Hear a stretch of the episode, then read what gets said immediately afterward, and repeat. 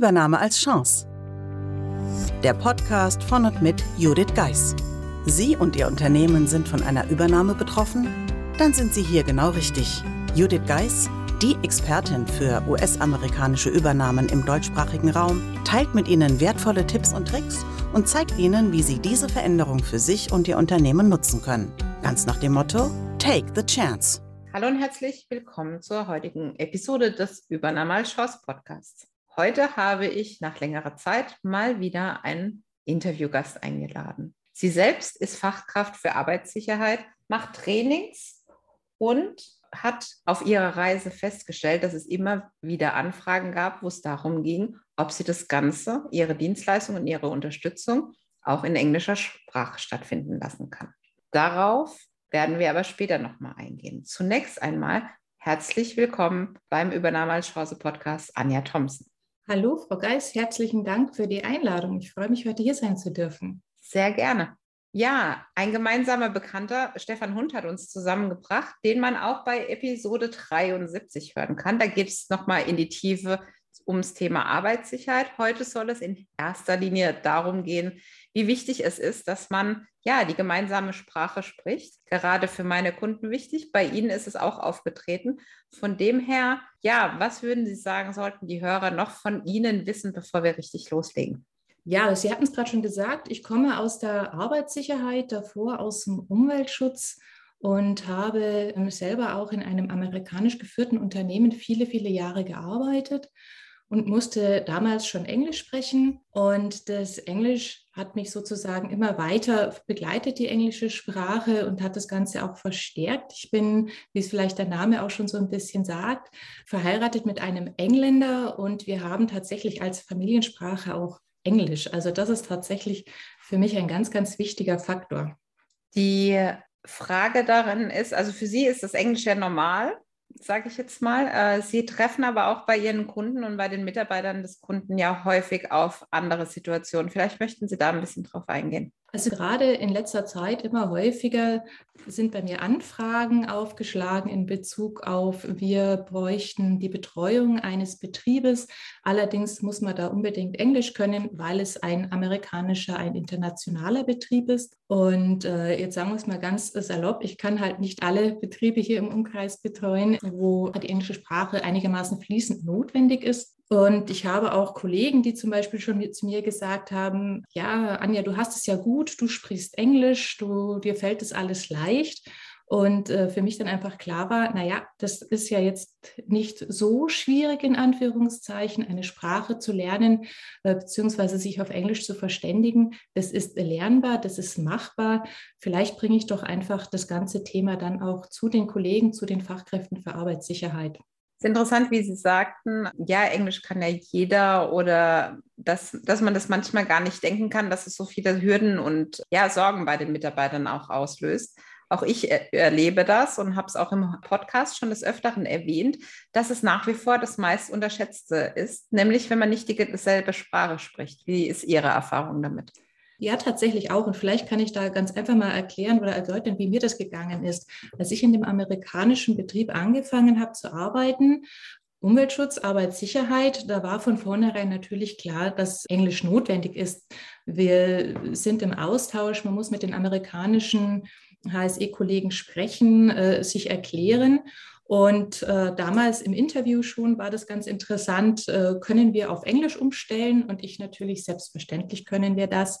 Habe mich durch das Interview gerettet. Vielleicht muss ich dazu sagen, davor kannte ich meinen Mann noch nicht und hatte aber vorab direkt noch einen Englischkurs extra belegt. War überrascht, wie ich dann doch mit Ach und Krach da durchgekommen bin. Es hat funktioniert. Ich war in meinem ersten englischen Meeting und war schier am Verzweifeln. Ich habe gefühlt kein Wort verstanden, geschweige denn, bis ich einen Satz formuliert hatte, war das Meeting schon zwei Themen weiter.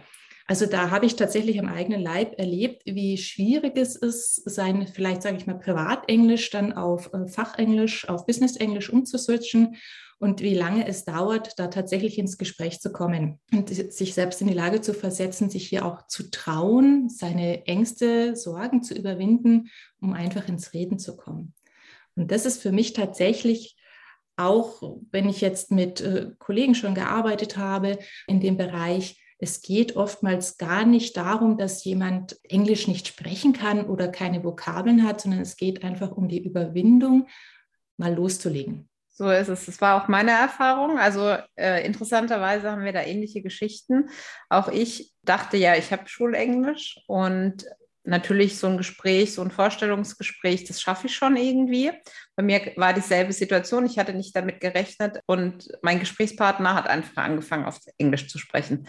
Würde mir das heute passieren? Kein Problem. Damals habe ich erst mal geschluckt. Und ja, bei mir ging es dann auch mit Ach und Krach, aber auch mit dem Wissen, okay, da musst du ein bisschen was tun. Also auch ich hatte die Sprache in einem gewissen Umfang unterschätzt. Und Jahre später, das weiß ich noch, da kam neben dem Englischthema bei einem meiner ersten Kunden kam noch dazu, da kamen Videokonferenzen auf. Das heißt, ich hatte das Thema Videokonferenz und Englisch gleichzeitig und ich dachte ja, sattelfest in Englisch zu sein, aber diese Doppelbelastung, wo gucke ich jetzt hin, was mache ich, hat dazu geführt, dass ich da auch wieder meinen Stress hatte. Und ich glaube, das ist wichtig zu teilen, weil natürlich teilen wir solche Dinge nicht so gerne, was uns ja auch mal Sorgen gemacht hat oder dass man dann ja, äh, einfach nicht wusste, kriege ich das jetzt so hin? Weil, ja, wenn man andere hört, ja, das ist doch überhaupt kein Problem, das mache ich mit links. Aber wenn man wirklich hinter die Kulissen, so wirklich so mit links, dann, dann merkt man das. Und gerade bei den deutschen Unternehmen ist ja oft so, ja, hatten ja alle Schule Englisch, das wird schon alles irgendwie. Und dann merken sie im Verlauf von einem Projekt, oh, so gut ist das Englisch gar nicht. Beziehungsweise mit besserem Englisch würde das Projekt anders laufen. Aber nochmal kurz zum Thema Arbeitssicherheit zurück. Sie haben eben auch selbstverständlich HSE gesagt. Vielleicht möchten Sie, neben dem, dass es eine Abkürzung ist, vielleicht kurz erklären, was sich hinter HSE versteckt. Also HSE Health, Safety and Environment. Das ist die klassische Abkürzung in der Arbeitsschutzwelt für diesen Bereich und der beinhaltet natürlich eben neben Arbeitsschutz auch Gesundheitsschutz und Umweltschutz und wird üblicherweise zusammengefasst. Also das, das sind die Personen, die das machen, haben entweder das gesamte äh, Wissen bei sich, beziehungsweise haben dann einfach die Unternehmen haben eine HSE-Abteilung, in der die verschiedenen Funktionen zusammengefasst sind und die Betriebe diesbezüglich beraten. Es gibt auch noch andere Abkürzungen, zum Beispiel einfach andersrum EHS, Environmental Health and Safety. Das ist tatsächlich einfach von Unternehmen zu Unternehmen unterschiedlich. Und jeder Betrieb letztendlich muss sich ja zumindest mal um die Arbeitssicherheit kümmern und den Gesundheitsschutz, und zwar nicht nur in Deutschland, sondern auch äh, in anderen Bereichen wie halt der Welt, wie halt auch in Amerika. Das ist, da kommt kein Betrieb drumherum. Und umso größer der Betrieb, umso größer die Abteilungen und umso größer die Betriebe, umso höher die Wahrscheinlichkeit, dass ich letztendlich auch dazu kommen muss, Englisch zu sprechen. Interessanterweise ist es dann wie Sie schon sagten, dann ist es eine HSE-Abteilung, also der Bereich, der sich sonst um die Arbeitssicherheit gekümmert hat, verändert den Namen. Ich hatte vor kurzem ein Projekt, dass ich wie selbstverständlich eine E-Mail-Adresse für die Personalabteilung anlegen lassen sollte und natürlich nicht Personalabteilung at gewählt habe, sondern HR-Ad und daraufhin kam dann E-Mail, was soll denn jetzt das HR, was soll das denn sein? Also wie selbstverständlich es für uns ist, dass sich das einfach so wandelt, aber gerade das ist, was natürlich in so einem Umfeld ja, jetzt heißen wir anders und dann auch noch diese Abkürzung. Stellen Sie das auch in Ihrem täglichen Ablauf fest? Also es gibt sicherlich in vielen Betrieben, ähm, vor allem wo, wo es da gerade erst die Veränderungen gab und die, man sich in die Richtungen öffnet, so ein bisschen Bedenken, warum muss das jetzt alles auf Englisch sein? Warum haben wir die englischen Abkürzungen? Warum äh, müssen wir so Denglisch sprechen? Ich meine, den Begriff Denglisch, den kenne ich hier in der Familie auch. Zwischendrin gibt es tatsächlich einfach eine gemischte Sprache aus Versehen. Äh, ja, tatsächlich bemühe ich mich sonst auch, bei, bei einem Deutsch zu bleiben oder beim Englisch zu bleiben und nicht so viel zu vermischen. Nichtsdestotrotz brauchen wir halt ein, einfach ein gemeinsames Verständnis. Äh, alle müssen wissen, gerade in übernommenen Betrieben, in den Konzernen, um was es geht. Und dann kann ich natürlich nicht verschiedene Abkürzungen für die Bereiche wählen. Und für die meisten ist es mittlerweile auch etwas, was sie verstehen. Ja, und wird letztendlich ganz gut umgesetzt. Letztendlich wird es auch normal. Ich hatte vor Jahren einen ehemaligen Kunden von mir, einen aktuellen Kunden zusammengebracht und äh, natürlich neben dem, dass ich die beiden zusammenbringen wollte, aber ich wollte so ein bisschen so mal beobachten, wie unterscheiden die sich dann gerade, weil es einfach für mich auch ein interessantes Experiment war. Und wie selbstverständlich die, die Mitarbeiter des ehemaligen Kunden einfach auch Englisch gesprochen haben, die in jedem zweiten Satz irgendwie ein englisches Wort oder auch Verhaltensweisen an den Tag gelegt, die sich verändert haben. Und dann den neuen Kunden zu sehen, der dann auch, ja, halb so ein bisschen wie erschlagen war, so fühlten wir uns alle auch, denke ich. Also auch als sie dann damals in der Firma gestartet sind, am Anfang ist man schon ein bisschen von diesem ganzen Wechsel erschlagen. Oder wie war Ihre Erfahrung? Also absolut. Ich hatte es mir leichter vorgestellt. Ja, da muss ich tatsächlich sagen. Und habe am Anfang schon sehr damit zu tun gehabt, äh, zum einen die Sprache, also tatsächlich einfach die Sprache, dann die Abkürzungen, also die, die, die Fachsprache, die Abkürzungen, die verwendet werden, aber letztendlich nicht nur die Sprache, sondern auch, wie ist die Herangehensweise äh, bei der gesamten Thematik? Also was, was ist da der Fokus, äh, was ist der Hintergrund? Ja, wie, wie gehe ich jetzt mit diesen Menschen auch um? Wie erkläre ich ihnen auch meine Position?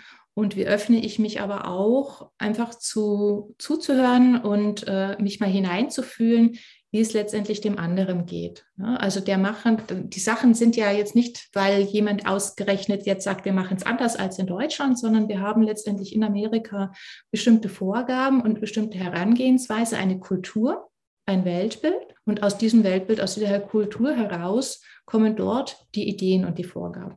Und für mich hat sich halt herausgestellt über die Zeit, also es hat dann durchaus auch eine Weile gedauert, aber umso mehr ich in der Lage war, mich dann auch äh, in der Sprache gut auszudrücken, war ich in der Lage, mein Weltbild drüber zu bekommen, besser zu erklären, was die Vorgaben tatsächlich sind. Und daraus ergibt sich dann auch ein Verständnis, ein gegenseitiges Verständnis. Was ja wichtige Basis gerade im Thema Arbeitssicherheit ist, oder? Ja, auf jeden Fall. Wenn man berücksichtigt, dass wir hier eben in Deutschland eine Fachkraft für Arbeitssicherheit hat, ausschließlich die beratende Funktion. Wir sind zum Beispiel nicht weisungsbefugt. Wir haben ein anderes äh, Rechtsverständnis, ein anderes Rechtsbild von verschiedenen Themen. Und in, in Amerika, dort ist die HSE-Abteilung, sind die Mitarbeiter, haben eine, einfach eine andere Durchsetzungsmacht, die haben einen anderen Stellenwert teilweise und erwarten, dass Dinge durchgesetzt werden. Und das geht bei uns nicht.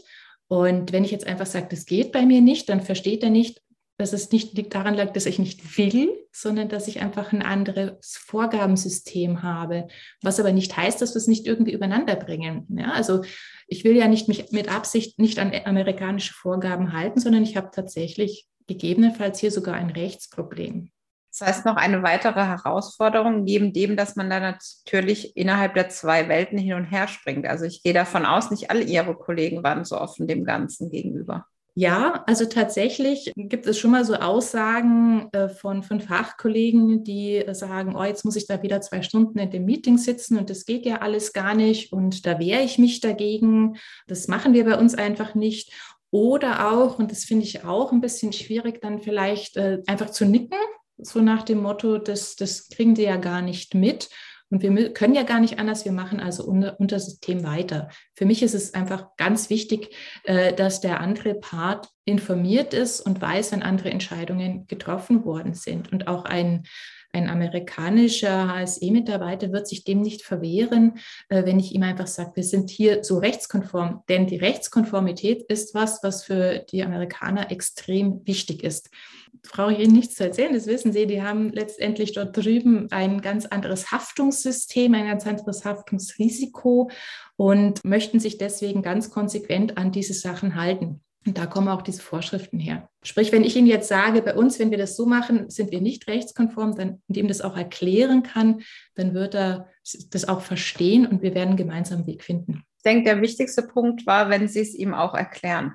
Ja. Wenn Sie der Person das erklären. Ich glaube, auch das bedeutet natürlich auch Übung. Das ist ja nicht, wie wir es vorhin schön sagten, dass dann ein bisschen Schulenglisch hilft, sondern man braucht Routine, man muss sich die richtigen Worte zurechtlegen. Was würden Sie sagen, wie lange hat es für Sie gedauert, bis Sie sich da so richtig ähm, eingewöhnt hatten, wie Sie am besten und am weitesten kommen?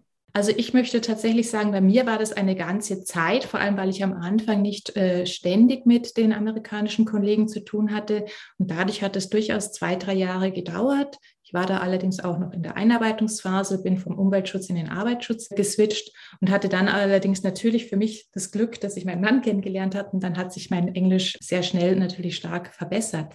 Nichtsdestotrotz, als ich aus dem System raus bin in die Freiberuflichkeit, hatte ich eine ganze Weile beruflich nicht mehr so die Notwendigkeit, Englisch zu sprechen bin dann zu einem Kunden, in, bei dem es notwendig war, Managementsystem, Arbeits- und Umweltschutzmanagementsystem auf Englisch zu erklären. Und da bin ich jetzt einfach ganz ehrlich, da stand ich auch erstmal wieder da und hatte Schwierigkeiten, jetzt dieses spezielle Fachenglisch einfach herzuholen. Das war nicht da. Also auch da musste ich schlucken und erst noch mal schauen, lies mal die, die Norm auf Englisch kurz durch, lies das mal an, äh, um das Vokabular zum einen herzubekommen. Auf der anderen Seite, und das ist vielleicht auch so ein bisschen eine Überwindungssache, ich muss nicht immer jedes Wort wissen, ja, sondern wenn ich einfach anfange, das zu erklären, die Begrifflichkeiten zu erklären, wird der mein Gegenüber gegebenenfalls das richtige Fachwort schon in den Raum werfen und dann habe ich es auch gelernt. Die Erwartungshaltung, und das ist für, für jemanden, der in der Lernphase ist, das weiß ich von den von vielen, mit denen ich jetzt schon gearbeitet habe, da wird immer nach dem korrekten Wort gesucht. Aber damit komme ich ins Stocken, dann komme ich nicht weiter, verliere den Faden und werde noch unsicherer. Für mich ist wirklich immer der, der beste Trick, erstmal zu erklären, was ich sagen möchte, wenn, ich, mir das Wort nicht einfällt. Also einfach reden, im Redefluss bleiben. Ich denke, das ist wie mit allem, äh, man kommt wieder schnell rein. Also es war ja auch mal da, man hat es regelmäßig gebraucht. Auch ich habe zwischendurch immer mal wieder das Englische nicht gebraucht und dann wieder so, oh, und jetzt gleich eine Stunde. Damals noch auch teilweise Telefonkonferenzen. Und wo man dann ja auch schnell festgestellt hat, was so passiert. Also wenn dann die anderen nach Worte gerungen haben, habe ich mir überlegt, soll ich jetzt reinspringen, soll ich nicht? Das ist ja auch so, was einen dann so beschäftigt. Ich weiß nicht, wie geht es Ihnen, wenn Sie dann mit anderen in Calls sind beispielsweise? Haben Sie auch so das Gefühl, manchmal reinspringen zu müssen und dem anderen zu helfen? Ja, das eine oder andere Mal. Ich versuche dann immer zu beobachten, wie ist die Gesamtsituation, fängt sich das Ganze wieder. Äh, mittlerweile habe ich natürlich auch die Situation, dass, ähm, dass dann ich direkt angesprochen werde, um sozusagen so ein bisschen auszuhelfen, versuche aber den Ball so schnell wie möglich wieder abzugeben. Also das, das ist sicherlich so ein, so ein gewisses Thema. Da kommt es wirklich auf die einzelnen Personen drauf an. Hilft das denen oder würden sie sich dann noch weiter verunsichert fühlen? Also ich habe leider die Erfahrung in einem meiner Projekte gemacht, dass sich die Teamleitung so sehr auf mich verlassen hat, dass sie keinen Ton mehr gesagt hat und dann in den Calls auf Deutsch gesprochen hat, dass ich hier übersetzen kann. Das war, kam dann zu diesem Punkt, dass ich irgendwann gesagt habe, ich bin ja nicht die ganze Zeit da und ihr, du musst jetzt einfach. Das ist nicht auf so viel Gegenliebe gestoßen, aber ein bisschen so der Hintergrund zu meiner Frage auch. Man muss dann auch aufpassen, gerade wenn man da routinierter ist, dass man ja dem anderen die Möglichkeit gibt, trotzdem selbst zu wachsen. Was mir mittlerweile eher hilft, ist zu sagen, okay, wenn, wenn jemand dann halt nach einem Wort sucht oder sowas, dass man da definitiv unterstützt, dass man das auch im Vorfeld klärt und dass es auch die anderen Abonnenten einschüchtert, wenn man selbst ein anderes Level an Englisch hat. Das heißt, sie denken dann schon, ja, in ihrem Fall äh, die Anja oder die Jude, die werden das dann schon machen. Aber es gilt auch an Anja und Jude der Appell, nicht alles zu machen, weil sonst kann der andere sich nicht entwickeln. Ja, ganz genau. Und genau da ist für, für mich auch wirklich in der Zukunft immer mehr der Ansatzpunkt, um meine, meine Fachkollegen hier auch wirklich zu unterstützen, im Bereich äh, des Fachenglisches vorwärts zu kommen und sich zu trauen, ja, dieses Thema einfach anzugehen. Und was auch immer da dann notwendig ist, ob es jetzt wirklich einfach ist, ich traue mich zu sprechen vor anderen, ich traue mich die Stra Sprache anzuwenden oder ob es darum geht, Vokabular zu lernen. Und für mich ist wirklich nach wie vor immer wieder die Erfahrung, es geht ganz häufig um diese, diese Barriere zu überwinden, sich nicht zu trauen. Und wenn ich mich traue und ich merke, ich komme doch nicht mit, das finde ich auch nochmal etwas äh, sehr Wichtiges, zumindest in der Lage zu sein, auch dem anderen klar zu machen, dass man draußen ist aus dem Redefluss oder aus dem Verständnis auch. Was mir nämlich auch immer wieder auffällt, das ist ganz klar, äh, die, der restliche Welt geht davon aus, dass der Deutsche schon Englisch spricht. Wir haben es alle in der Schule gelernt, das wissen die auch alle. Und sie gehen dann mal davon aus, dass wir das alle perfekt können. Und von dem Ansatz sprechen sie einfach ganz normal ihre Sprache und wissen nicht, das ist ja keine böse Absicht, sie wissen ja letztendlich nicht, dass wir gerade nicht mehr verstehen, um was es geht. Ja, und dass wir einfach ein bisschen länger brauchen. Und das ist sozusagen die Basis, dass ich zu einem Punkt komme, in dem ich in der Lage bin, meinem Gegenüber freundlich mitzuteilen, dass ich ihn gerade nicht mehr verstanden habe, dass vielleicht nochmal wiederholt wird und vielleicht auch ganz freundlich zu bitten, ein bisschen langsamer zu sprechen. Und wenn ich dazu in der Lage bin, dann wird mein Gegenüber damit auch immer einverstanden sein. Also da habe ich noch nie etwas anderes erlebt. Das deckt sich mit meiner Erfahrung. Das andere ist auch, dass man selbst den Anspruch verliert, jedes einzelne Wort verstehen zu müssen. Ja, das ist dann das Vertrauen, dass der Kontext, also der Zusammenhang schon klar wird. Und wenn da eine Lücke ist, dann ist das so. Und genauso aber auch andersrum. Ich muss nicht jedes Wort, das ich vielleicht auf Deutsch im Kopf habe, was ich rüberbringen möchte, auch sagen. Wenn ich es halt gerade nicht weiß, dann lasse ich das Ganze einfach auch weg. Und der Zusammenhang wird trotzdem verstanden. Ich habe das bei einem meiner Projekte so gehabt, dass wir festgestellt haben, eben, dass die Sprache nicht da war. Habe ich auch im Podcast schon davon erzählt. Und dann hatten wir eine Veranstaltung mit dem CFO, der dann mit dem Team zusammensaß und wie selbstverständlich davon ausgegangen ist, dass ich jetzt schon übersetzen werde. Erstmal muss ich sagen, Reden und Übersetzen sind zwei verschiedene Paar Schuhe. Das andere ist herauszufinden, was muss man davon wirklich übersetzen. Also er hat dann manchmal irgendwie gefühlt fünf Minuten geredet und ich musste dann ja auf die Essenz kommen, weil ich da auch erstmal eine Routine haben musste.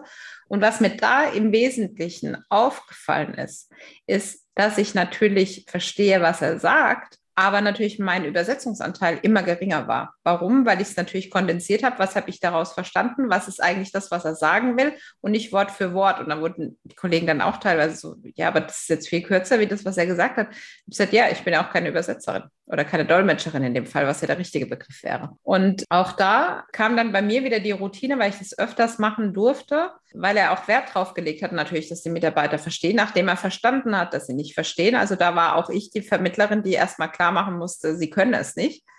Und wir haben dann, das war irgendwie Anfang Dezember, und wir haben dann im Januar, glaube ich, eine Nachfolgeveranstaltung gemacht. Und in der Zwischenzeit hatten die Mitarbeiter Englischkurse. Haben wir da angefangen. Und der Unterschied war mega krass. Also er hat gesagt, das hätte er sich nie gedacht, wie wenige Stunden so viel bringen. Einfach mal, weil diese Sprachbarriere natürlich kleiner wird. Und ich hätte mich dann so gefreut und dann hatten wir dazu nochmal einen Monat später oder zwei Monate vielleicht sogar, denn das nächste. Und da ging es nämlich dann folgendes, da ist in die Fachbegriffe reingegangen und dann haben wir gemerkt, oh, da ist noch eine Baustelle. Also genau das, was Sie auch beschrieben haben, dass Sie dann Schritt für Schritt auf unterschiedliche Barrieren und unterschiedliche Stufen sind. Aber was im Miteinander und dem Vertrauen schon mal geholfen hat, ist, dass man ja im weitesten Sinne dieselbe Sprache spricht und dann einen Weg findet. Und für mich auch, wie soll ich sagen, die, die am Anfang gar nicht so zugegeben haben, dass sie mit der Sprache ein Problem haben oder wo ich es auch nicht gedacht hätte, die erzählten dann so von Geschichten, Schweißausbrüche, wenn jemand äh, Englisch angerufen hat oder, oder, oder. Ja, also total interessant, wie sich das komplett durchgezogen hat und letztendlich, wie leicht man Abhilfe schaffen kann. Ja. Und das, was Sie jetzt da gerade beschreiben, das habe ich tatsächlich auch erlebt mit, äh, mit jemandem, der gesagt hat, ja, ich habe jetzt mein Englisch gefühlt Jahrzehnte nicht trainiert und ich kann das Ganze überhaupt nicht und äh, müsste ja jetzt erstmal hier in einen Grundkurs und Vokabeln wieder lernen und von vorne anfangen. Und wir sind dann einfach ins Gespräch gekommen und ich habe zum Beispiel gesagt, wir machen das jetzt einfach so. Du sprichst so, wie du möchtest. Ich spreche Englisch und du sprichst, wie du möchtest. Und alles, was du auf Englisch kannst, das, das, das übersetzt du auf Englisch und sagst es auf Englisch. Wir haben innerhalb kürzester Zeit, äh, war diese Person auf einem Englisch-Level, von dem, das hat sie sich selber gar nicht vorstellen können. Wo ganz klar war, natürlich kann sie Englisch. Ja, also da ist ja ganz viel da. Es muss nur wieder rausgelockt werden und es muss ins Reden und ins sich trauen kommen. Und da braucht es keine jahrelangen Englischkurse, sondern da reicht einfach, jetzt gehen wir es an und jetzt machen wir das. Ich fand auch in dem Fall ganz interessant, wir hatten in den Englischkursen, die, wir hatten da unterschiedliche Stufen auch gemacht, weil das ist auch ein großer Fehler, dass, äh, dass man denkt, man könnte dann am besten das Unternehmen in einen Kurs reinstopfen, sage ich jetzt mal. Da war es dann so, dass die Trainerin gesagt hat, sie würde gerne ein bisschen Grammatik mit den Teilnehmern machen. Das kam, nennen wir es mal nicht, oder stieß nicht auf Gegenliebe weil der O-Ton dann wirklich unisono war. Ich muss doch erstmal reden können und es ist mir erstmal egal, ob die Grammatik stimmt. Und ich muss sagen, das fand ich sehr interessant, weil nämlich ursprünglich das Thema kam, ja, und Grammatik können wir auch nicht. Also so dieses Wechselspiel, was ist da wichtig? Das heißt, es ist wichtig, wen findet man dann da auch, der dann individuell drauf eingeht. Und letztendlich, ja, wie, wie soll ich sagen, das Schaffen einer Umgebung, wo Fehler erlaubt sind. Genau. Und das ist für mich auch das Allerwichtigste, gerade weil Sie es jetzt auch sagen mit der Grammatik. Äh, ich hatte jemanden, äh, der hat immer nach der Grammatik gefragt. Kannst du mir die Grammatik erklären? Und ich sage, nein, ich bin keine Englischlehrerin, ich kann dir die Grammatik nicht klären. Und willst du einen Test schreiben? Willst du irgendwie ein Sprachlevel erreichen, wo du einen Test schreibst? Nein, möchte ich nicht. Ich sage, ja, warum möchtest du jetzt die Grammatik erklärt bekommen? Ja, also es geht ja ums, ums Sprechen und äh, dem Gegenüber, der versteht auch ohne perfekte Grammatik, was gemeint ist. Und wenn er es nicht verstanden hat, wird er nachfragen. Gerade sage ich mal, wenn ich jetzt in der beruflichen Situation plötzlich mein Englisch brauche, habe ich es vielleicht auch eilig. Dann ist da jetzt auch eine, eine Notwendigkeit da. Und jetzt hier lange in, in Grammatiklernen hineingehen, ich kann auch die deutsche Grammatik jetzt gerade nicht wiedergeben und erklären. Brauche ich die englische Grammatik auch nicht erklären können. Ich muss einfach sprechen können. Das geht dann durchaus auch schneller, als vielleicht der ein oder andere erwartet, wenn ich mich mal von diesem Schulenglisch, von diesem schulischen Lernen trenne. Mich traue, mich davon zu trennen. Das ist sehr, sehr gut formuliert, ja. Dieses Trauen, sich davon zu verabschieden, wie man früher gelernt hat, weil da ging es um den nächsten Test, um die nächste Arbeit. Und dann letztendlich der Erfolg stellt sich ja ganz schnell ein und die Erfolgserlebnisse kommen damit auch. Was ich auch sehr interessant äh, fand in der Runde, kam mir irgendwann mal die Idee, die anderen zu fragen, so Tipps für die anderen, wie sie jetzt neben dem Kurs mit dem Englisch weitermachen. Und da kamen die tollsten Sachen raus. Also ich spreche jetzt einmal die Woche mit meinem Mann abends Englisch und dem hilft es und mir hilft es. Die anderen haben angefangen, englische Krimis zu lesen, die anderen englische Podcasts zu hören. Also ich muss sagen, allein diese ganzen Ideen, wo wirklich nur ein kleiner Anfang getan wird, aber was es hervorgebracht hat, fand ich total super. Und letztendlich worum es ja heute auch gehen soll, welche Chancen es dadurch eröffnet. Weil sie hätten auch sagen können, nein, das machen wir nicht. Wir hatten eine Teilnehmerin, die zu mir gesagt hat, den Englischkurs würde ich mir am liebsten sparen. Unter uns gesagt, das kann sie gerne tun. Aber es wird nicht ohne Konsequenzen bleiben. Ja, also ich sage jetzt mal für Fachkräfte für Arbeitssicherheit und für Betriebe, die ja Fachkräfte für Arbeitssicherheit häufig auch als externe haben, gar nicht als interne. Eine interne Fachkraft für Arbeitssicherheit, da habe ich noch gewisse Einflussmöglichkeiten, da kann ich dafür Sorge tragen, dass die sich fortbildet. Die geht dann auch mit in so einen Englischkurs, das ist mit im Angebot.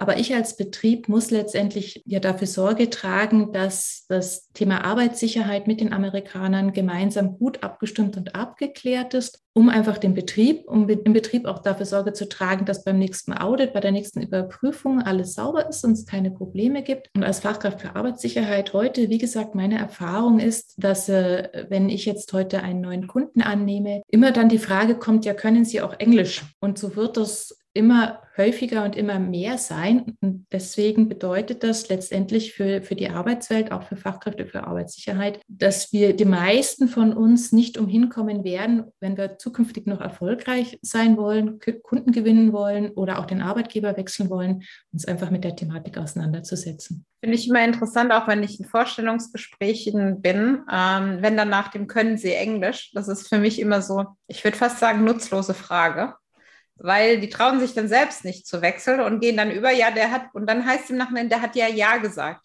Ja, aber haben Sie das dann geprüft? Also das ist wie mit Excel-Kenntnissen. Der eine äh, kann super äh, Excel und sagt trotzdem, ja, geht so. Und der andere kann irgendwie nichts und sagt, ja, ich bin total gut. Ja, ich glaube, dass es da, darf sich jeder auch trauen, auch bei so einer Einschätzung dann auch wirklich zu wechseln, um letztendlich das auch zu verifizieren und nicht mit dem Test, sondern eben genau das Beispiel aus unseren Vorstellungsgesprächen vom Beginn, zu gucken, wie reagiert er spontan drauf. Ja.